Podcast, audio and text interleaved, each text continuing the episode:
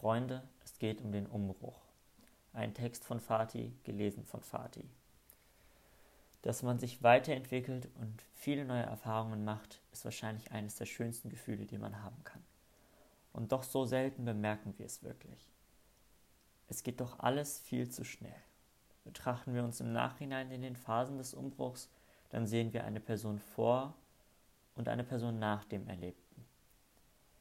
Es ist schön zu sehen, wie weit wir kommen können.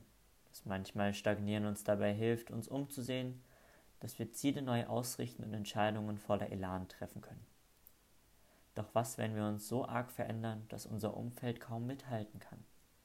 Wodurch manche Freundschaften nicht mitziehen können, dass man sich vom Geliebten beim Aufmarsch in das Neue so weit entfernt, dass ein Zurück nur mit dem Aufgeben von Erkenntnissen und der Zurückhaltung vom Neuen erreichbar scheint. Wenn ich so darüber nachdenke, so, so wie in den Filmen ist das meistens nicht. Es gab keinen Moment, in dem klar wurde, was alles das Problem war. Keinen Punkt, in dem man sich denkt, jetzt bin ich jemand anderes. Keinen großen Streit, keine großen Gefühle. Es geht nicht so eindeutig, wenn wir uns doch mitten im Jetzt befinden. Die Freundschaften, die wir eingehen, halten selten für die Ewigkeit. Das ist auch gut so, denn unterschiedliche Menschen helfen uns auf unterschiedliche Weisen. Wir lernen neu dazu, betrachten Dinge durch die Perspektive der anderen und lernen mit neuen Erfahrungen umzugehen. Bereuen wir es am Ende? Ist da nicht der Gedanke, doch in die falsche Richtung gegangen zu sein, ja den falschen Menschen den Rücken gekehrt zu haben? Denn ist das, worauf wir uns dann hinbewegen, auch erfüllend oder nur eine temporäre Veränderung? Ist es beschlossen, voller Entschlossenheit im emotionalen Affekt? Sehen wir zurück, betrachten wir nach dem Umbruch eine Person, die noch vieles durchleben wird. Eine Vergangenheit und die Emotionen, die wir dieser zuschreiben. Ja, meistens sind unsere Erinnerungen nicht sehr präzise, was Gefühle angeht. Je nach Grundeinstellung können kleine negative Ereignisse viele schöne Abschnitte in Schatten hüllen. Der Grund für unsere Bewegung war jedoch immer eine Suche. Die Suche nach Neuem, denn das Alte erfüllte nicht mehr. Wir leben hin und her und suchen nach Dingen, mit denen wir uns brüsten, an denen wir wachsen und mit denen wir uns auseinandersetzen können.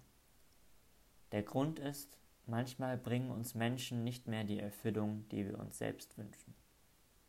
Es handelt sich hierbei nicht um die Unabhängigkeit und das Gefühl von Kontrolle in jeglicher Situation im Leben, vielmehr um das Gefühl von Selbstwert oder eine Ambition in Sachen von Selbstwahrnehmung.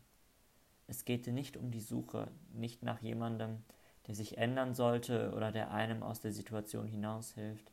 Es geht darum, dass man innehält, tief durchatmet und sich fragt, wie möchte ich mich fühlen und wie komme ich jetzt dahin?